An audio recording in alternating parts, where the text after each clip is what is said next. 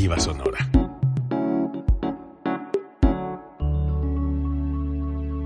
Código Libre.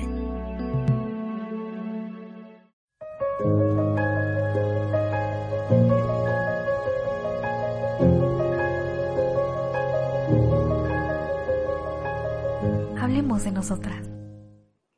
Bienvenidos una vez más a una emisión de Hablemos de Nosotras. Mi nombre es Jazmín Herrera y como cada jueves los saludo con muchísimo gusto. El día de hoy quiero darle la bienvenida a la maestra Seila Sánchez, quien bueno, ya es parte de este programa y nos ha acompañado en varias ocasiones. Seila, gracias por estar acá y bienvenida. Hola, Jazz, muchas gracias. Un placer estar con ustedes. Oye, yo estoy muy, muy inquieta porque nos vas a hablar acerca del nuevo etiquetado frontal de los productos procesados, que bueno, ya lo hemos visto en supermercados, en la tiendita de la esquina, en todos lados hemos, hemos visto este nuevo etiquetado y hay muchas preguntas, ¿no? Incluso platicábamos antes de entrar al aire que hay hasta memes que se han hecho. Yo decía, bueno, ¿sí será verdad o simplemente son imágenes editadas? Qué bueno que estás acá para resolvernos todas las dudas que tenemos acerca de esto. Y pues bueno, platícanos por qué comienza, cuál es tu punto de vista hacia esta iniciativa. Muy bien, comienza porque en México en estos momentos nos encontramos como segundo lugar a nivel mundial con eh, problemas de obesidad y primer lugar de obesidad infantil. Pero también tenemos el quinto lugar mundial con eh, casos de diabetes mellitus. Entonces, esta es una estrategia de la Secretaría de Salud para poder regular los productos procesados, porque realmente el, consumo de productos procesados es muy, muy elevado sobre todo porque no estamos conscientes de los nutrimentos que pueden contener estos, estos alimentos o estos productos.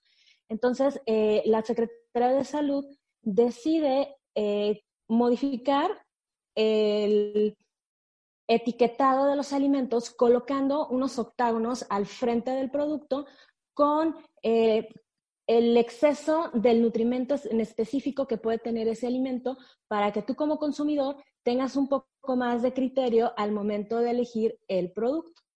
Sí, y a mí aquí me surgen varias, perdón, me surgen varias preguntas. No, adelante. Eh, me decías, estamos en primer lugar de obesidad infantil. Vemos a muchos niños, o yo he tenido eh, en, mi, en mi entorno de conocer a niños gorditos, pero luego, por ejemplo, vemos a su mamá que también es gordita y a su papá que también es gordito, si tiene que ver algo con cuestión genética o si es de acuerdo a cómo se están alimentando. Tiene que ver con todo, es la parte genética, es el ambiente en el que el niño se desarrolla, es el tipo de alimentos que seleccionamos para la alimentación diaria. Eh, es la poca o nula actividad física que se realiza. Eh, en general es todo lo que acompaña al ambiente del niño para que él pueda tener ese estado nutricional. La, gente anteriormente decía que si los niños estaban gorditos era porque estaban sanos. Realmente pues eso no es, este, no es verdad. Realmente el, problema de nutrición en, en la población infantil es, es grave, sobre todo porque este, bueno, ahora ya, ya desayunan en casa por, por, la cuestión de la nueva modalidad, pero cuando estaban yendo a clases presenciales, muchos niños van sin desayuno y lo que llevan en la lonchera o lo que compran en las escuelas realmente no son alimentos tan saludables. Entonces, el primer alimento que reciben es una carga de energía derivada de chocolates o de pastelillos o productos que en lugar de abonarle a la nutrición del niño, pues lo perjudican y lo perjudican a futuro. Sí, y hablando, regresando un poquito más acerca de los productos, eh, quiero que me, que me platiques un poco cómo funciona, porque por ejemplo, las empresas ofrecen sus productos, ¿no? Ofrecen, pues esto que mencionaba, los pastelillos, las cosas cargadas en chocolate, en azúcar, y los ofrecen, pero ¿cómo es que inicia la cultura como nosotros de decir, ok, me he desayunado, voy a la tienda y me voy a comprar un pastelillo de chocolate y lo voy a acompañar con una lechita de chocolate. O sea, ¿crees que esto sí sea algo cultural, eh, específicamente en México, que es donde las cifras, bueno, se están disparando cada vez más? Sí, yo creo que es algo totalmente cultural, sobre todo porque eh, la mercadotecnia, en lugar de irnos ayudando como a ir cerrando la brecha entre la selección de productos, ha hecho todo lo contrario cada vez nos disparan este, mayor cantidad de productos, que ahora que le pongo un muñequito, ahora viene con un sticker, ahora viene con este puntos para que puedas adquirir otro producto, ahora te regalo otro, o te los pongo juntos y te los doy más económicos. Entonces es también una parte de costo-beneficio. De repente puedes a lo mejor decir, es que me sale más barato comprar un, este, no sé, una lechita y el panecito, eh, me sale mucho más barato que a lo mejor llevarme litro de leche y preparar en casa un licuado, por ejemplo. Entonces, y la otra es también que el acceso a estos alimentos de repente puede ser mucho más fácil porque si tú llegas a una tiendita de tu colonia, los vas a ver súper cerca de, ti, a la mano. Entonces tú pues, lo primero que vas a ver, ah, este, y lo, y lo tomas. A veces lo tomamos de manera inconsciente. Entonces, es por eso que eh, la cantidad de productos industrializados ha aumentado este, un montón. Fíjate que yo varias veces he pensado que en la educación básica y desde preescolar se debe de agregar dos materias que para mí son como súper importantes, así como ves educación física, ves cívica, ves ciencias naturales, también se debería de agregar nutrición y psicología, que sean unas asignaturas que se lleven sí o sí, porque creo que lo que aprendemos, sobre todo en esta parte de primaria, sí nos sirve para todo lo largo de nuestra vida. Entonces, si hubiese una materia donde te expliquen eh, qué es lo más adecuado comer, por qué, y que te lo vayan así como que ahora sí dando desde chiquito, es algo que vas digeriendo y que sí puede tener alguna aportación y después eso te va a servir, bueno, cuando eres adulto, cuando eres madre de familia, padre de familia y demás, ¿no? Y creo que así podíamos sumar y hacer que la mercadotecnia también se exigiera, entonces fuera modificando sus mensajes. Y fíjate que en los últimos años dentro de las asignaturas de los programas educativos, sobre todo a nivel preescolar y primaria, sí se ha metido un poco acerca de los temas de nutrición, sobre todo con el plato del bien comer y, el tipo de alimentos, de dónde provienen los alimentos. Sin embargo, bueno, no se le había dado como una importancia hasta ahora que en este nuevo ciclo escolar eh, se supone que ya deben de estar fijas las asignaturas de eh, nutrición sobre todo y eh, la parte de deporte que se supone que debió, debería de aumentar en cantidad de horas a la semana. Para obviamente ayudar con esta parte de, reducir los, los niveles de obesidad. Y regresándonos a los productos, los productos siempre, y creo que todos, si mal no me equivoco, tienen atrás su tabla nutricional, es decir, te dice cuánto te aporta, y también es un rollo porque no es tan fácil saber leer una tabla nutricional. Me parece muy acertado que ahora haya surgido esta iniciativa y se haya aprobado de agregarle este sello a los productos, pero platícanos un poquito de la tabla nutricional porque también es una herramienta que nos sirve al momento de tratar de consumir cosas más sanas. Sí, claro. Bueno, primero me gustaría explicarte un poco más acerca de cómo es que funcionan estos sellos. Eh, estos eh, octágonos que aparecen al frente de todos los productos eh, corresponden a cinco nutrimentos que se consideraron como nutrimentos críticos. Es decir, son nutrimentos que se consumen en valores eh, por arriba de lo normal. Entre ellos está el exceso de calorías, el exceso de sodio, el exceso de grasas trans, que son todas estas grasas que provienen de todos los productos industrializados, el exceso de azúcares y el, el exceso de grasas saturadas. Los octágonos corresponden a estos cinco nutrimentos. Pero aparte de estos rombitos o de estos octágonos, también aparecen dos leyendas precautorias dependiendo del tipo de alimento. Y estas leyendas precautorias están encaminadas justamente a que los niños no consuman este alimento. ¿Cuáles son? La primera es que contiene edulcorantes no recomendados el niño, es decir, que tiene este, azúcares, eh, mm, no calóricas que los niños no deberían de consumir y el segundo es que contiene cafeína que por lo tanto tampoco los niños podrían consumir. Estos octágonos solamente aparecen en productos industrializados y en bebidas no alcohólicas. Ahora, para que un producto pueda ser acreedor a un sello, eh, es porque 100 eh, gramos de ese producto sobrepasan los estándares de calorías, de sodio, de grasas trans, de grasas saturadas o de azúcares, dependiendo del tipo de alimento. Entonces, por ejemplo, tú puedes ir al súper y puedes estar en el pasillo de los jugos y puedes encontrar dos jugos. Un jugo de naranja que el etiquetado dice que es natural y que solamente tiene jugo de naranja tal cual. Pero otro jugo de naranja que si tú lees en la etiqueta dice jugo de naranja más azúcares, más, más, más, más, más.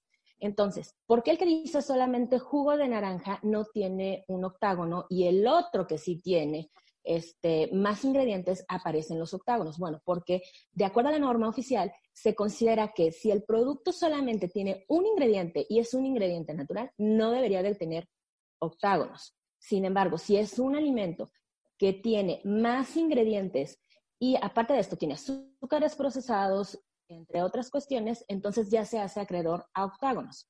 Estos octágonos van a depender justamente del exceso de nutrimento. Ahora, eh, las leyendas precautorias también están encaminadas a los, a los nutrimentos. ¿Cómo voy a poderlos entender? Primero tengo que revisar qué tipo de octágono tiene. Si tiene eh, octágono de exceso de calorías, octágono de exceso de sodio o de grasas trans o de grasas saturadas o de azúcares. Y después en las etiquetas se supone que se deben de, colocar del que tiene mayor a menor cantidad en el producto. Lo bueno ahora con este nuevo etiquetado es que ya vamos a poder encontrar los azúcares y todos sus derivados. Anteriormente solamente venía, por ejemplo, eh, azúcar y hasta ahí. O te decía el etiquetado, el producto light sin azúcar. Y tú das la vuelta al, al producto y atrás dice este, eh, fructuosa o jarabe de maíz, etcétera, que esos también son azúcares. Entonces, ahora ya se van a agrupar todos dentro de un paréntesis. Todo lo que tenga que ver con azúcares se van a agrupar. Por ley tienen que estar ahí. Si tú en este momento vas al súper y encuentras un producto que solamente tiene eh, como un sticker, es porque no se ha reformado toda su etiqueta. Porque como tenían que entrar en vigor a partir del 1 de octubre, entonces lo que hicieron fue nada más etiquetar con los octágonos. Pero una vez que esos productos salgan, se, vendan y se cambien este, las etiquetas, ya ahora sí ya deben de tener eh, numerados los productos y los, ingredientes en la parte de atrás y ya no debe de ser un sticker, ya debe de ser como parte del, eh, del etiquetado del alimento. Ajá, súper. Y antes de entrar al aire también platicábamos acerca de por qué hay unos unos productos que nada más tienen eh, la figura geométrica y tienen un sello, dos sellos platícanos esto, porque luego por ahí en redes sociales se generó mucho este bullicio de es un meme y la marca pues no supo ni qué hacer y solo le puso ahí un sello, pero sí tiene una, razón y una lógica detrás. Sí, sí. Lo que pasa es que cada uno de los productos industrializados fueron valorados a partir de 100 gramos de producto, lo que significa que los sellos que aparecen corresponden a que el exceso de nutrimentos es por 100 gramos. Entonces, como de acuerdo a la norma deben de tener cierta medida y deben de tener ciertas características, hay productos, por ejemplo, que son eh, de 25 gramos, 15 gramos, y el empaque es muy pequeño. Entonces, no pueden hacer los sellos más chiquitos porque entonces ya no tendrían razón de estar. Se supone que los sellos es para que en el momento en el que tú ves el producto dices, ah, tiene tres sellos, déjame revisar qué sellos son ok, este alimento pues tiene los cinco sellos, entonces significa que este alimento sí me está generando conflicto. Debo de buscar uno que tenga menor cantidad de sellos. Sin embargo, bueno, estos productos que vienen en cantidades más pequeñas, por normas, lo que tiene que hacerse es colocar el octágono y dentro del octágono cuántos sellos corresponderían por 100 gramos. Por ejemplo, si es el caso de un chocolate de 15 gramos, puedes encontrar en el octágono hasta cuatro sellos. No te van a decir específicamente cuáles son, a cuáles corresponden, pero por las características del producto podríamos a lo mejor deducir que se trata de un producto que es alto en calorías, que es alto en azúcares, que es alto en grasas y que probablemente a lo mejor pueda tener grandes cantidades de sol, no sé, supongamos. Entonces, eso es lo que representa el número 3, el número 4. Sin embargo, no sabemos en específico cuál de todos los sellos es. Solamente sabemos que fue acreedor a cuatro, a dos o a un sello. Ahora, lo que tendremos que hacer es evaluar por la parte de atrás la etiqueta nutricional para saber cuál es el nutriente o el, ingrediente principal para poder determinar cuál podría ser este, el, el sello que le tocó. Y hablando de evaluación, tú como nutrióloga, ¿qué es lo que recomiendas? Eh, por ejemplo, no sé, nos puedes decir, sí, eh, puedes consumirlos, pero solamente uno a la semana y el producto que tiene un sello, o eh, puedes consumir el que tiene los cinco sellos, o sea, en cuestión sabes más bien de salud, ni siquiera tanto como en una cuestión estética y para mantenerte fit, sino en cuestión de salud, ¿qué es lo que tú recomiendas? Ok. Eh, la verdad es que, bueno, antes de cambiar a, a esta parte de la recomendaciones, sí me gustaría hacer una aclaración. Hay productos, por ejemplo, como los productos que tú vas a encontrarlos con un sello y tú luego tú ves que dice que no contiene azúcares. Lo que pasa es que hay productos que tienen azúcar por, por sí mismos, o sea, son productos que dentro de su composición o dentro de su este, elaboración ya tal cual natural, ya vienen con ciertos azúcares. Por ejemplo, la leche tiene un azúcar específica que es la lactosa. Entonces, probablemente si tú ves que tiene un sello, pero tú revisas la etiqueta y dices, bueno, pues es que este es un producto natural y no tiene azúcares añadidos, es justo por eso, porque no tiene azúcares añadidos, es solamente el azúcar que corresponde de manera natural al producto en el caso, por ejemplo, de los lácteos, en algunos cereales, eh, por ejemplo, arroz, que no, tiene este, ningún azúcar añadido, pero a lo mejor sí vas a encontrar un hexágono que dice alto en calorías, pero es alto en calorías porque este, dentro de su, de, su este, composición tienen eh, un nutriente que corresponde a lo mejor a uno de los, de los hexágonos elevado, pero no es porque sean añadidos, es porque ya forma parte del producto. Los que tenemos que cuidar son los que tienen azúcares añadidos. Esos son los que sí tenemos que ir regulando. Lo mejor es que nosotros podamos consumir alimentos que no tengan sellos, es decir, los alimentos naturales tal cual. Sin embargo, pues sí necesitamos de repente tener en la alacena algún alimento este, envasado o algún alimento que ya eh, sufrió algún, este, alguna situación para que lo podamos tener en la alacena. Entonces, lo que tengo que revisar es que estos hexágonos sean en menores cantidades, sean pequeños, o sea, no tengan tantos hexágonos.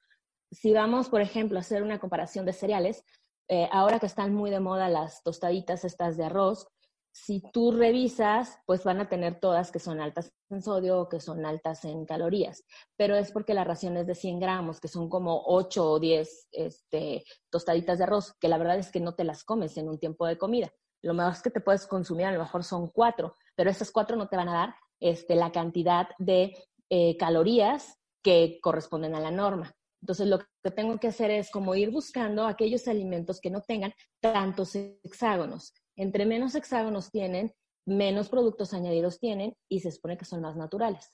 Entonces, esos son los que tengo que clasificar. Y esto, bueno, lo que, lo que todo lo comentaste, lo que comentaste, lo pienso para una persona adulta que bueno, puedes consumir tal vez un producto que no tenga tantos sellos, pero por ejemplo, para un niño, ahí sí lo más recomendable sería cero sellos, ¿no? Sí, se supone que, eh, eh, se supone que la, Secretaría de Salud, al momento de, proponer estos, estos octágonos, eh, es para que también los niños puedan identificarlos y puedan determinar que es un producto que puede generarles un problema de salud. Entonces, se supone que deben de ser eh, muy claros para todos, desde los niños hasta los adultos. Y entre más ellos veo, quiere decir que este producto me va a generar más, mayor conflicto. Entonces, la idea sería que los niños vayan aprendiendo a elegir productos que no tengan tantos sellos. Y si los tienen, entonces tenemos que irlos enseñando a determinar por qué tienen los sellos y a explicarles que corresponden a raciones de 100 gramos. A partir de 100 gramos es donde se determina la cantidad de sellos. Entonces, este, por ejemplo, las papitas, aunque vengan en una presentación chiquita de 45 gramos, estas van a tener todos los sellos porque son exceso de sodio, exceso de calorías, exceso de grasas, por lo menos deben de tener tres. Entonces, lo que debo de buscar es que no los tengan. ¿Por qué puedo cambiar unas papitas? Bueno, si estamos hablando de que quieres a lo mejor una botana o algo, pues a lo mejor busco este, unos cacahuates, si es que estoy buscando que sean cosas como saladas, que a lo mejor esos no van a tener más que el sello de sodio porque, eh, o bueno, la mayoría de los que vienen ya em, empaquetados ya vienen con una cantidad de sal. Entonces, la idea sería buscar aquellos productos que tengan la menor cantidad de sellos. Y por ejemplo, estos productos deben de ser, lo ideal es que se sustituyan por productos naturales, pero hay que ser conscientes que la verdad, por ejemplo, las mamás, eh, algunas trabajan, entonces traen los tiempos súper corriendo y es más fácil, la verdad, ir al supermercado y comprar una latita de lotes que está un poco o mucho procesada, depende de los sellos, que ponerte y hacer todo lo que, todo el proceso que se requiere para que tu hijo tenga unos elotitos para ponérselos a su sopita que se va a llevar, no sé, a su preescolar, por ejemplo. ¿Cómo puedes, qué, nos podrías eh, decir, dar algunos tips para que las mamás que nos están viendo eh, los tengan y, sepan cómo ahora llevar esta nueva dinámica, ahora que, bueno, ya nos están haciendo súper conscientes de lo que estamos ingiriendo y de lo que le estamos dando a nuestros pequeños. Sí, claro. Mira, la primera recomendación sería que, como lo platicábamos en algún otro de los momentos que ya había, estado contigo, es, bueno, hacer nuestra lista de, de súper y a partir de ahí determinar qué productos voy a comprar. Si estoy hablando de que yo ya programé mis menús de la semana o que tengo más o menos una idea clara de qué es lo que yo voy a preparar, desde un día antes o desde el fin de semana previo, yo puedo empezar a hacer las preparaciones previas de mis alimentos. Por ejemplo, si es un elote, pues a lo mejor el fin de semana me pongo a hacer toda la cocción de los elotes, a desgranarlos y ya los tengo refrigerados. Entonces, en el momento en el que yo vaya a utilizarlos, los integro al platillo sin ningún problema porque ya los tengo en el refrigerador, ya están listos para, para colocarlos dentro de mis platillos. Pero si por cuestiones de tiempo, eh, de lo que tú quieras, se me complica y tengo que comprar algo que ya está procesado, bueno, la idea es, y la recomendación es, busca aquel alimento que tenga menor cantidad de sellos. Date a la tarea de revisar cuáles son cuando vas a hacer tus compras, porque a veces también eh, la verdad es que llegamos a hacer compras y metemos todo porque ya nos queremos ir, porque ya es tarde, por lo que tú quieras. Pero sí tenemos que darnos un poquito de tiempo para poder hacer un análisis de cuáles son los productos que yo estoy metiendo a mi carrito, porque esos productos, al final el resultado que vamos a tener no va a ser hoy, no va a ser mañana, va a ser a largo plazo y entonces va a ser la pregunta de, pero es que estoy comiendo súper saludable, yo no sé por qué tengo este sobrepeso. Bueno, pues es que tienes sobrepeso porque la elección de alimentos que has hecho tampoco ha sido la adecuada. Entonces sí tendríamos que empezar como a buscar, a darnos ese tiempo para poder determinar cuáles sí son los alimentos que me convienen y que me convienen para toda mi familia. Por ejemplo, si en mi casa vive alguien que tiene un problema de diabetes, pues entonces yo tengo que buscar todos aquellos alimentos que tengan, este, que no tengan este sello que diga exceso de azúcares, para empezar, exceso de calorías y también exceso de sodio y también exceso de grasas, y así le vas a ir sumando. Entonces le vas a ir quitando los sellos a los productos y vas a ir determinando cuáles sí son los que pueden entrar a tu carrito porque no tienen toda esta cantidad de sellos. Sí, creo que es una responsabilidad muy personal, sobre todo de quien es el encargado en el hogar de hacer el supermercado. Algún tip que también a mí se me ocurre es que al supermercado se va eh, sin niños, porque cuando vas con niños es quiero esto y se me antoja esto y entonces es un se me antoja y se me antoja y un quiero y quiero que al menos una cosa compras y es una cosa que pues no, no debías, ¿no? Comprar. Y no por la cuestión económica, repito, sino por la cuestión de salud. Lo que está en tu alacena es lo que se va a terminar. Si tú compras un paquete de galletas, se va a terminar, porque es lo que vas a tener a la mano para comer. En cambio, si en lugar de galletas compras fruta, la fruta se va a terminar. Entonces creo que una buena opción es eso, ir al supermercado con una visión de que es una responsabilidad, de que lo que vayas a comprar ese día es lo que vas a comer toda la semana y es como vas a estar cuidando tu salud, parte de cómo la vas a estar cuidando. Entonces creo que sí es importante dedicarle el tiempo adecuado, llevar tu lista, porque cuando no llevas una lista compras hasta lo que no necesitas. Sí, entonces tiempo, tu lista y de preferencia no niños para que puedas realizar las compras más adecuadas. Sí, sí, claro. Esta parte de los niños luego a veces, este, sobre todo a los, a los papás los meten muchos conflictos porque a lo mejor ellos van con una idea de, bueno, me voy a llevar este, un yogur natural para todos, no sé qué, y llega el niño contigo al súper y todos los empaques súper coloridos, súper bonitos, y, este, y ya tienen ahora un juguetito, ya vienen con un sticker, ya vienen con algo y entonces es quiero este, me lo quiero llevar. Y el papá al final del día termina cediendo porque no haga berrinche, porque ya se quiere ir, por cualquier cosa, lo subes al carrito. Entonces, bueno, a lo mejor una vez no te pasa nada, pero si esos productos los empiezas a consumir ya continuamente y se convierten ya en parte de tu dieta habitual, es cuando nos van a empezar a generar problemas. Entonces, eh, la, la idea cuando haces tus compras es justamente lo que acabas de comentar, llevar tu lista de qué alimentos son los que te faltan en la alacena, no los que ya tienes, porque luego llevamos los que ya tenemos y se repiten y se repiten y al final, este, uno, pues los terminas desechando porque ya se caducaron o los terminas comiendo en menor tiempo. Por ejemplo, este, no sé, se me ocurre mermelada. Ya tenías una mermelada en casa y llevas otra mermelada y entonces, pues para que no se te junten, tres, cuatro días desayunas a lo mejor pan tostado con muchísima mermelada para que se acabe rápido porque ya tengo que sacar el frasco. Entonces, eso también es importante que determine qué productos sí necesito, porque si ya tengo la cena, ¿para qué lo llevo? Mejor lo cambio por otro producto que a lo mejor en este momento no tengo y que sí me puede ser útil para la alimentación diaria. Entonces, a lo mejor empezar un poquito a revisar qué hay en las alacenas, porque realmente yo creo que el problema de la selección de alimentos empieza desde ahí.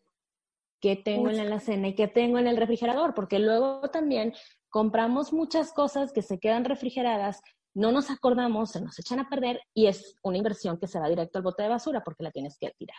Entonces, sí es importante que sí nos demos a la tarea de revisar.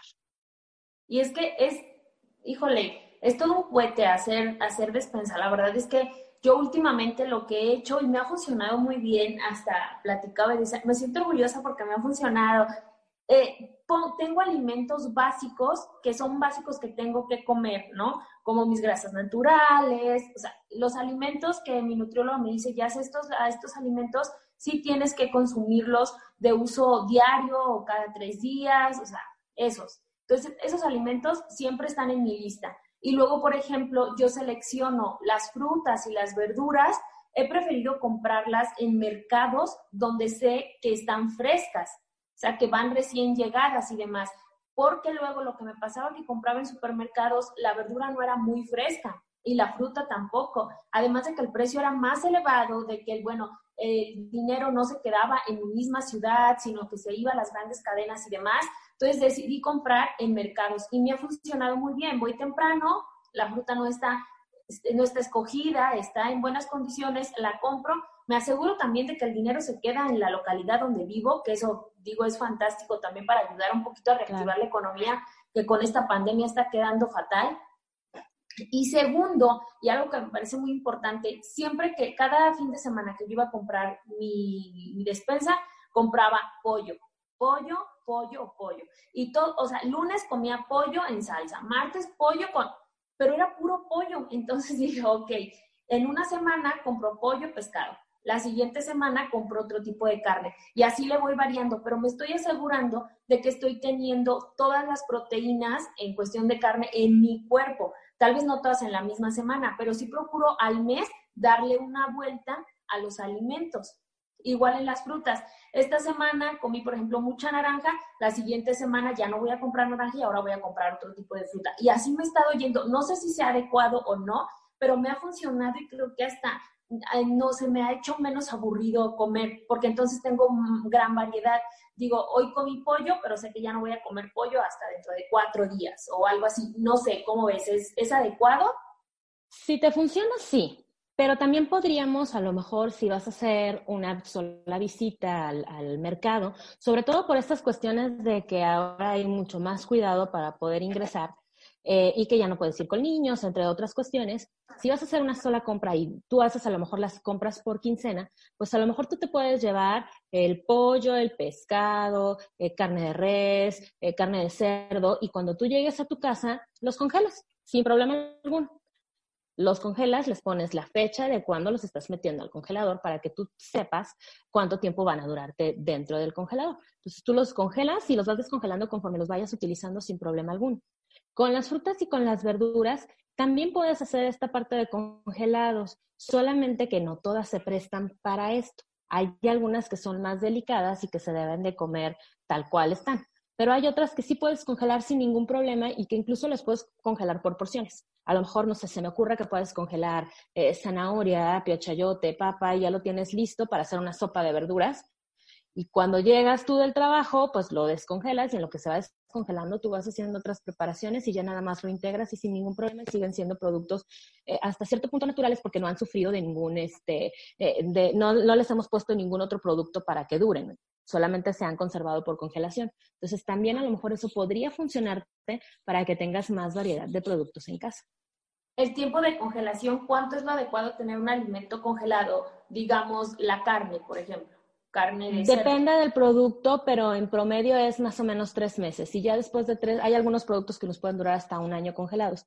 Pero eh, en promedio podemos revisar que ya hayan pasado tres meses y si en tres meses no te los has comido, lo, que se sugiere es que empieces por esos, por los que tienen este, ya más de tres meses. Por ejemplo, hay algunas frutas que te pueden durar hasta cinco o seis meses, hay carnes que te pueden durar hasta un año congeladas. El problema es que como abres y cierras el congelador todo el tiempo, ese, es lo que puede ir desgastando este, la cantidad de tiempo que puede estar, porque se les va formando como escarcha pues al producto. Entonces, la idea sería que los compres, pero para comértelos dentro de una o dos semanas y que les vayas cambiando y vayas haciéndolo esto como rutinario y te vaya permitiendo tener mayor variedad de productos en la alacena. Claro, pero muy importante el etiquetado.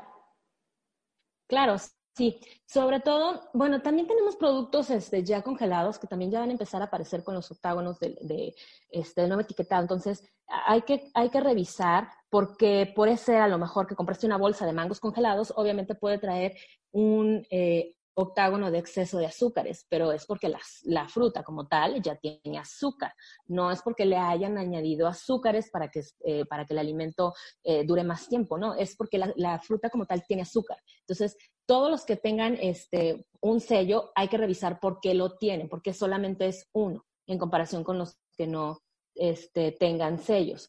La idea aquí con, con los alimentos industrializados es que nosotros podamos definir desde un primer momento cuáles son los que nosotros requerimos para mejorar nuestra alimentación y para que siga siendo una alimentación saludable. Y definir a partir también de cuáles son los que compro con mayor, este, con mayor cantidad de veces a la, semana o al mes, o depende cómo hagas tú tu despensa. Porque a lo mejor tú puedes decir, bueno, pues es que yo me llevo una caja de leche porque a mí me funciona más llevarme una caja que venir a la tienda todos los días a comprar este, un litro. Entonces, obviamente van a tener algunos sellos que pueden corresponder a la cantidad de un nutriente en específico, pero porque de manera natural ese alimento lo tiene. Entonces, si es de manera natural, te puedes quedar tranquilo porque no estás haciendo un consumo excesivo, a no ser que, bueno, te tomes tres litros de leche al día, entonces ahí ya nos preocupamos. Pero si es uno o dos vasos, sin problema alguno, este, nos tenemos que estresar porque tengan los octágonos de, del nuevo etiquetado. Bien, y ahorita que estamos hablando de productos, quiero también ahondar mucho en algo que yo siempre me he preguntado, pero la verdad es que nunca se lo he externado a un profesionista y bueno, ahorita que estás acá con nosotros, pues te lo quiero preguntar. Todos los productos tienen una fecha de vencimiento donde te dice consúmase antes de tal día. Y yo he escuchado en muchísimas personas que es, ah, pero fue ayer, no pasa nada, ingiérelo, no pasa nada. O, por ejemplo, en los panes, eh, no, no pasa nada, el, pan no se caduca, tú cómetelo. La verdad, en lo personal, nunca lo he hecho porque me da como mucha vidilla y sí soy como, eh, no sé, como escrupulosa tal vez y, no, y no lo hago, pero hay muchas personas que sí lo hacen. Esto es bueno, es malo, yo pienso, pues por algo tienen la indicación.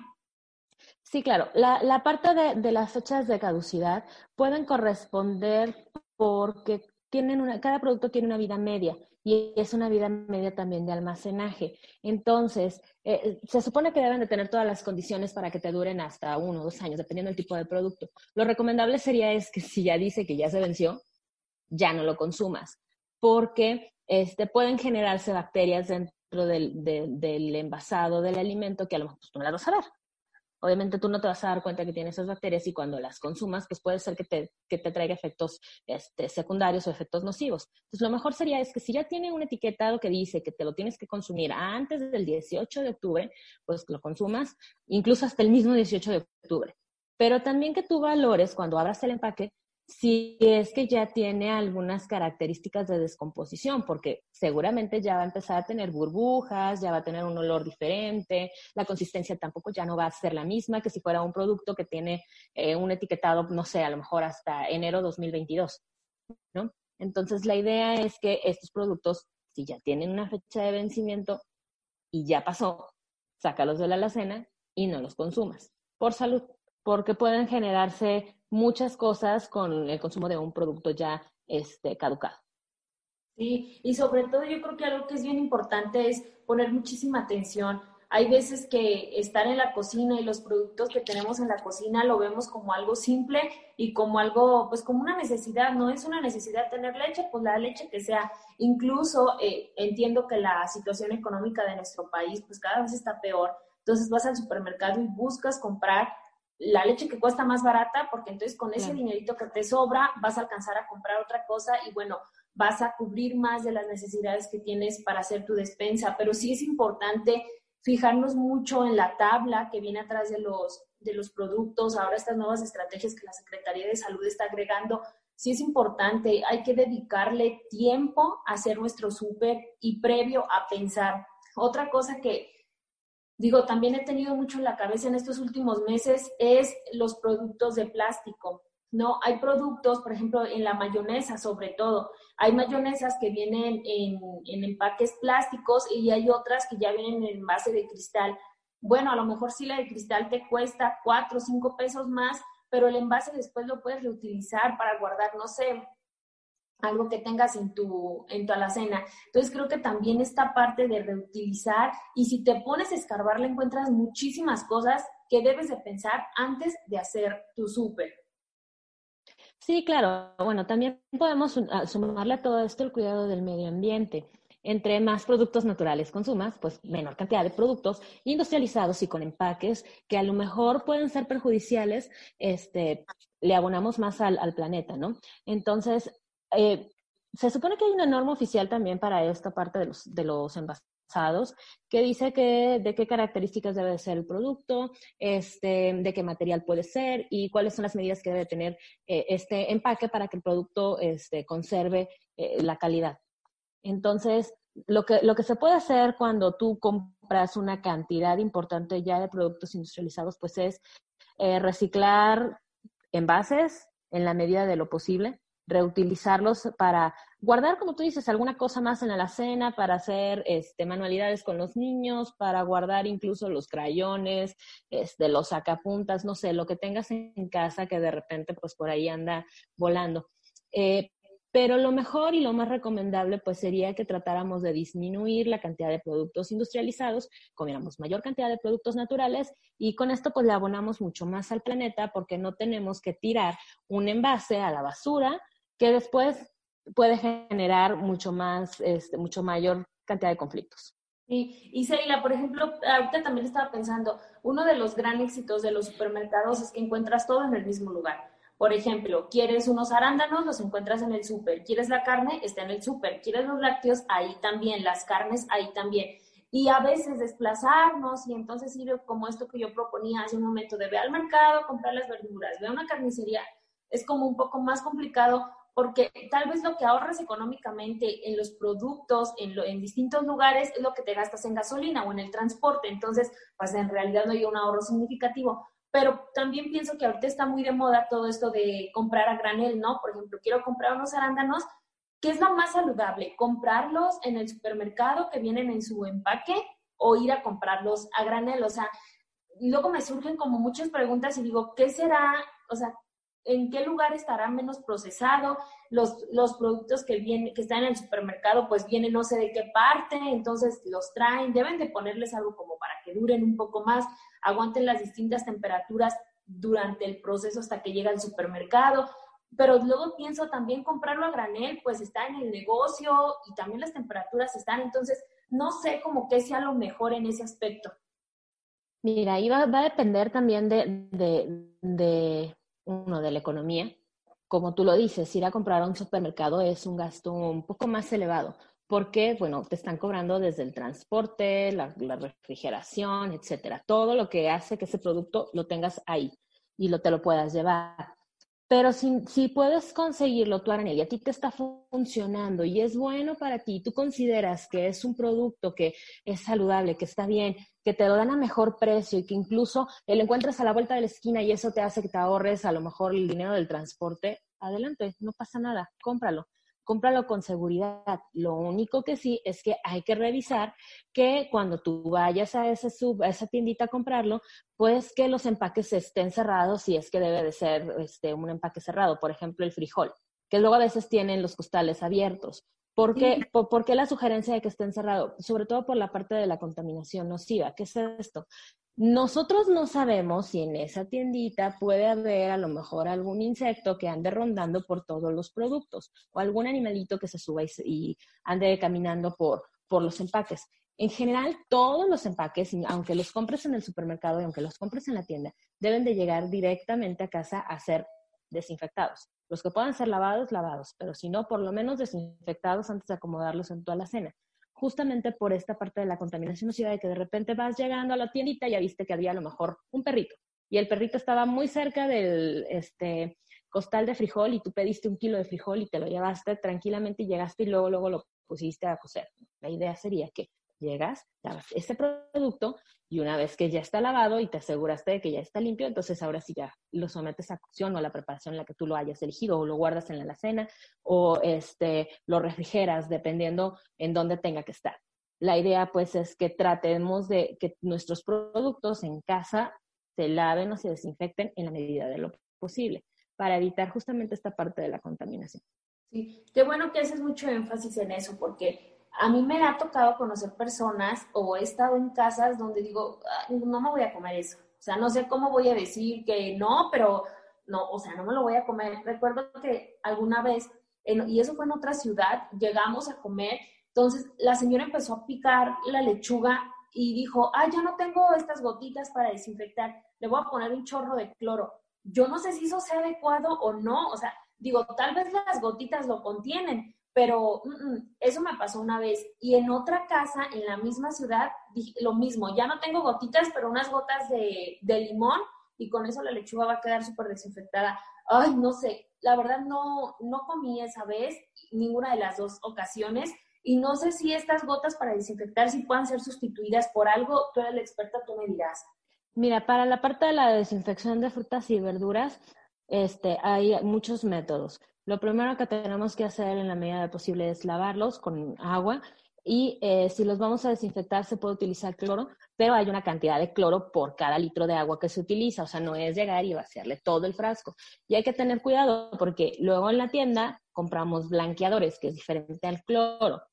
Entonces, eh, por ejemplo, si estás utilizando alguna marca en específico, tienes que ver que diga qué es hipoclorito, cloro, que tenga que sea cloro, pues, no que sea un blanqueador, porque si es un blanqueador, tiene un aroma totalmente diferente y ese blanqueador queda impregnado en el, en el alimento. Entonces, cuando tú lo comes, te sabe a ese este, saborcito o ese olor en específico que tiene el, blanqueador. Entonces, se puede utilizar yodo, se puede utilizar este cloro como tal para la desinfección de los alimentos, pero es, son pocas gotas, son de una a dos gotas, dependiendo cuál de los dos utilices, y se dejan los alimentos y luego se pueden enjuagar y ya los puedes consumir. Hay este microdin y no sé qué tantos productos que también venden. No se recomiendan mucho, no todos los recomiendan porque la verdad es que este, son un montón de químicos lo que tienen. Entonces, lo mejor que podríamos hacer es lavarlos con agua y jabón, se secan, se escurren bien y los puedes consumir. Si los vas a desinfectar, con el caso de las fresas, por ejemplo, que esas sí necesitan desinfección por el tipo de características que tienen, este, se puede utilizar cloro o se puede utilizar yodo sin problema. Muy bien. Y cuando, eh, por ejemplo, los jitomates y todas estas frutas y verduras que contienen una cáscara o que las tienes que quitar para poder consumirlas, estas sí las puedes lavar con algún jabón de cocina. Por ejemplo, con el jabón que lavas tus trastes, puedes tallar una papa sin problema. Sí, la puedes lavar, la puedes enjuagar y este, la secas y ya la puedes este, consumir sin ningún problema porque le vas a quitar la cáscara. A los que se les quita cáscara, a los que te vas a comer, igual los puedes lavar, los puedes enjuagar con chorro de agua este, y eh, te los puedes comer inmediato o si te gusta hacer esta parte de la desinfección y crees que aparte de lavados hay que desinfectarlos, puedes utilizar yodo o cloro sin problema, una o dos gotas en un litro de agua los dejas por 5 a 10 minutos, dependiendo del producto que, es, que sea, los, los retiras, los enjuagas y ya, listo, ya los puedes consumir. Súper bien. Pues muchísima información, Seila, que creo que en todas las casas se debe saber, en todas las casas debemos estar informados de cómo llevar nuestra cocina, porque la verdad es que a veces ponemos muchísima atención en otras cosas, que una decoración, que un mueble, pero la cocina, eh, lo que vas a, a comer durante toda la semana es lo que va a tener un acierto positivo o negativo en tu vida y como bien lo mencionabas, tal vez no a corto, pero sí a largo plazo.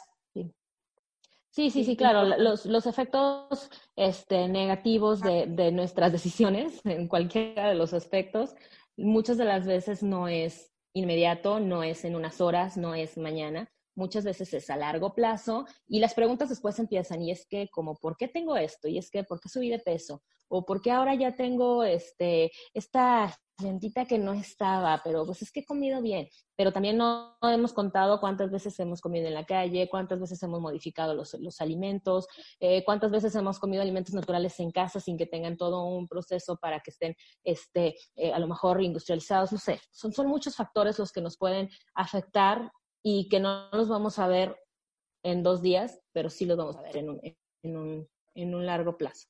Y creo que aquí lo, lo que debemos de resaltar es crear conciencia. Por ejemplo, en este caso de los productos procesados que ahora ya por la nueva norma traen su sello, pues pensar, me voy a comer un sándwich, pero de todos los productos que estoy utilizando, ¿cuántos tenían un sello y cuántos sellos eran? ¿no? Entonces, procurar comer digo, por ponerlo así como muy subjetivo, la, cantidad, la menor cantidad de sellos posibles, procurar que nuestros alimentos, la mayoría, sean naturales y ser conscientes la constancia con la que estamos consumiendo. Porque como bien decías, o sea, los excesos pues tampoco son buenos, entonces sí puedes comerte un producto que tenga dos sellos, pero cada que te lo estás comiendo.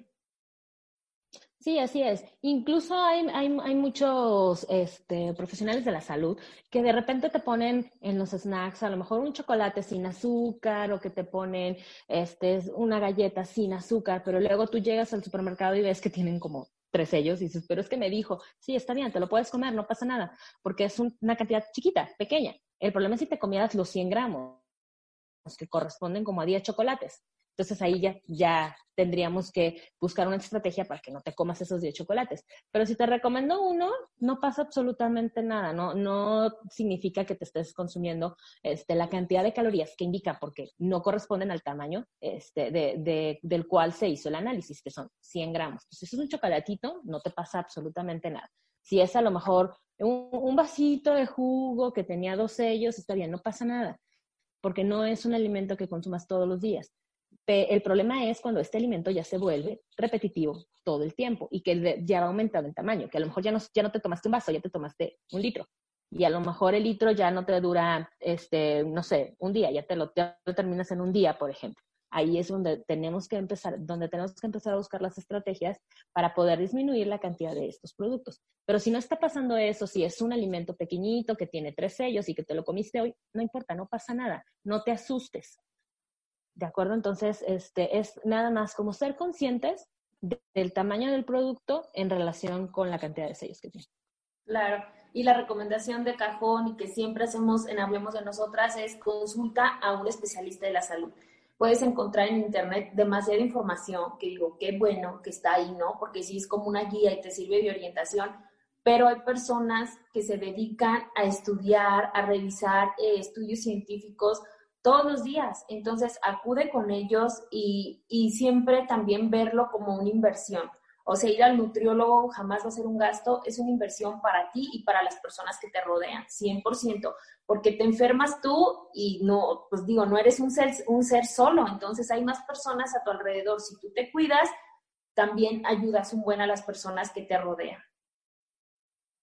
Sí, claro, así es todo lo que tenga que ver con la salud, la verdad es que no, no es eh, una inversión mal hecha, sino todo lo contrario. Es una forma de ayudarte a ti a mejorar tu calidad de vida, a tener más tiempo de vida, justamente que puedas compartir con tus seres queridos y sobre todo que te va a ayudar también a que seamos conscientes del cuidado que tenemos que tener con los que están a nuestro alrededor. Porque aprendes tú y ayudas a los demás a que aprendan. Sí, Seira, pues un gusto, como siempre, que nos acompañes acá en este foro de Hablemos de Nosotras. Muchas gracias por aceptar la invitación y por venir a platicarnos esto, que como comenzaba al principio, todos hemos visto, todos nos hemos dado cuenta que los productos que consumimos, ah, caray, este sello, ¿qué significa? Gracias por clarificarnos todas las dudas y esperemos que de verdad las personas seamos más conscientes y más selectivas al momento de comprar nuestros productos. Ya no sé qué más necesitamos, o sea, nuestro país está en un grado altísimo de obesidad. Ya la Secretaría de Salud nos está diciendo, hey, aquí el producto dice que no, no sé qué más necesitemos. Ojalá que la conciencia comience a crearse desde ya y bueno, que podamos ir haciendo un poco, un poco o un mucho de, de mejora para nuestras vidas. Sí, claro. Pues al contrario, muchas gracias por la invitación, es todo un placer y sí, realmente es mucho de, conciencia, es mucho de, analizar qué es lo que estamos haciendo eh, con nuestro entorno, con nuestra alimentación, con nuestro día a día y cómo nos va a afectar en un futuro. Porque, te repito nuevamente, no lo vamos a ver mañana, lo vamos a ver en algunos años tal vez. Y entonces ahí es donde debemos de empezar a, crear conciencia en nosotros para que esto no nos genere eh, mayores problemas de salud. Así es. Muchas gracias. Gracias también a ustedes que nos sintonizaron. El día de hoy hablamos acerca del nuevo etiquetado de los alimentos procesados. Muchas gracias por estar con nosotros. Recuerden que también nos pueden escuchar a través de Spotify. Nos vemos el próximo jueves. Seila, muchas gracias. Al contrario, gracias a ustedes. Mi nombre es Jasmine Herrera y nos vemos en una emisión más de Hablemos de Nosotras.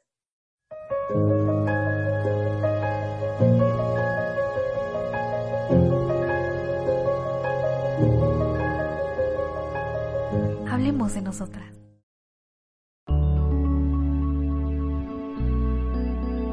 Código Libre